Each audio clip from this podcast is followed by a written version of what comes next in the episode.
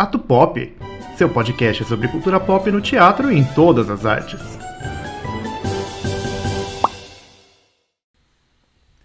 Robert Wilson, igualmente conhecido como Bob Wilson, nasceu em Waco, no Texas, em 4 de outubro de 1941. É encenador, cenógrafo, coreógrafo, dramaturgo, iluminador e sonoplasta. É respeitado pela mídia como um dos artistas de teatro mais avant-garde do mundo. Seu trabalho possui um grande primor estético e essa é uma das suas características principais. Ele explora com habilidade o cenário, o figurino, o visagismo e todos os elementos cênicos, a música, a expressão corporal, criando uma conexão sensível do público com o que acontece dentro da cena. Robert Wilson renovou a linguagem teatral, ele busca apresentar o espetáculo como uma obra de arte única, não sendo possível separar seus elementos dissecando-o. O artista igualmente dá grande ênfase para a iluminação e explora com muita sensibilidade diferentes focos de luz durante o espetáculo. Ele considera a luz como mais um ator no palco, pois diz que ela pode dar a vida, a ação aos acontecimentos, dependendo da forma com que é usada. Eu decidi gravar esse episódio sobre o Bob Wilson porque ele é uma das maiores referências que eu tenho em direção teatral. Os elementos estéticos que ele traz são tão fortes que geram uma associação imediata com o trabalho. E essa mesma característica acontece no teatro pop que eu pesquiso. Eu tenho certeza que eu fiquei muito mexido e mudado depois de ter assistido A Dama da Água, The Old Woman, Conferência sobre Nada, o Garrincha, sempre foram experiências inesquecíveis e transformadoras e que aguçaram muito o meu lado, o meu gosto e o meu amor pela estética em cena. Então vamos falar sobre o Bob Wilson. Ele já dirigiu dezenas de peças teatrais em vários países. Também faz exposições de fotos, performances, instalações e óperas, sempre trazendo uma característica multimídia, a jornalista Norma Cury diz que se você assiste uma peça do Bob Wilson, jamais se esquecerá. E eu concordo com ela. Em entrevista, falando sobre a importância do movimento no teatro, o Bob diz: os dramaturgos se esquecem disso ao poluir com o texto. A linha visual continua quando um ator para de andar. Sabemos que ele vai continuar. Evidenciando assim, né, nessa fala dele, dois dos seus constantes protagonistas: a luz e o silêncio. Sempre com influências do expressionismo alemão e do kabuki, o trabalho do Bob Wilson tem como característica a busca de soluções cênicas. Abre aspas. Se você já sabe, não há por que fazer. Fecha aspas, ele diz a seus atores. A construção acontece durante o processo, levando em conta a criatividade de todos os envolvidos. Ele já trabalhou com grandes artistas do mundo todo, como a Marina Abramovic, Mikhail Baryshnikov, William Dafoe, Winona Ryder, Lídia Cortez, Nandina Castilho, Beth Coelho, Philip Glass e muitos outros. Ele diz que não costuma assistir teatro e que se tivesse estudado as artes cênicas, o seu trabalho seria completamente diferente. Ele comentou em uma entrevista que assistiu uma ópera uma vez quando ele tinha mais ou menos 20 anos de idade, mas não gostou, e depois ele não assistiu mais nada. Outra curiosidade é que ele adotou um menino de 13 anos de idade chamado Raymond, que é surdo. Eles se conheceram porque o Robert presenciou o Raymond sendo agredido injustamente por policiais. Ele se sentiu tão impotente com aquilo, com aquela injustiça, e ele quis fazer alguma coisa que pudesse proteger o Raymond. E como eles não eram parentes, ele percebeu que adotando essa, esse menino, ele poderia protegê-lo, poderia fazer alguma coisa. E além dessa paternidade, eles desenvolveram uma parceria artística também. Então, eles fizeram experimentos cênicos a partir da exploração da sonoridade.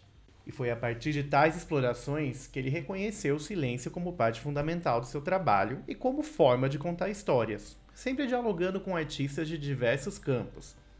Ele cita também em algumas entrevistas alguns aprendizados. Existem 250 maneiras de mover os olhos, disse para ele uma dançarina tradicional de Bali. Tudo é dança, ela completou. Com um dançarino de kabuki, ele aprendeu que o espaço atrás de nós é tão importante quanto o espaço à nossa frente. Podemos nos transportar para infinitos lugares. A expressão teatral é única, e de acordo com o Bob, não deve ser nada como naturalismo. O Robert também é idealizador do Watermill Center, que é um laboratório artístico localizado em uma fazenda no interior do, do estado de Nova York. Lá, além das suas próprias experimentações artísticas, ele oferece residências para artistas do mundo todo, programas intensivos de treinamento teatral, bolsas de estudo e muito mais. Fazer parte de um dos programas do Watermill é uma excelente oportunidade de aprendizado e crescimento profissional. Muitos estudiosos dizem que Robert tem uma fascinação por deficiências. Além das experimentações já citadas com Raymond, ele também colaborou com um garoto autista chamado Christopher Knowles. Ele ficou fascinado pela expressividade particular que o Christopher tinha. Com essa colaboração e colaborações como as que ele desenvolveu com o Robert e com o Christopher, ele desenvolveu trabalhos marcantes como Einstein on the Beach. Essa fascinação talvez tenha vindo das suas próprias experiências pessoais. O Robert, quando era jovem, era gago e disléxico. Ele passou por vários médicos, mas nenhum surtiu efeito. Ele só percebeu mudanças quando ele tinha 17 anos de idade e conheceu a professora de balé apresentada Bert Hoffman, que ensinou para ele alguns exercícios cênicos de relaxamento e de presença que mudaram a vida dele. E depois de uma jornada onde ele passou por estudos em administração, arquitetura, artes plásticas e um colapso nervoso onde ele quase tirou a própria vida, o Bob Wilson decidiu se dedicar às práticas teatrais com crianças que haviam sofrido algum tipo de dano cerebral, utilizando as mesmas técnicas que a Bird Hoffman havia utilizado nele na sua juventude. Foi assim que ele descobriu características terapêuticas no seu trabalho.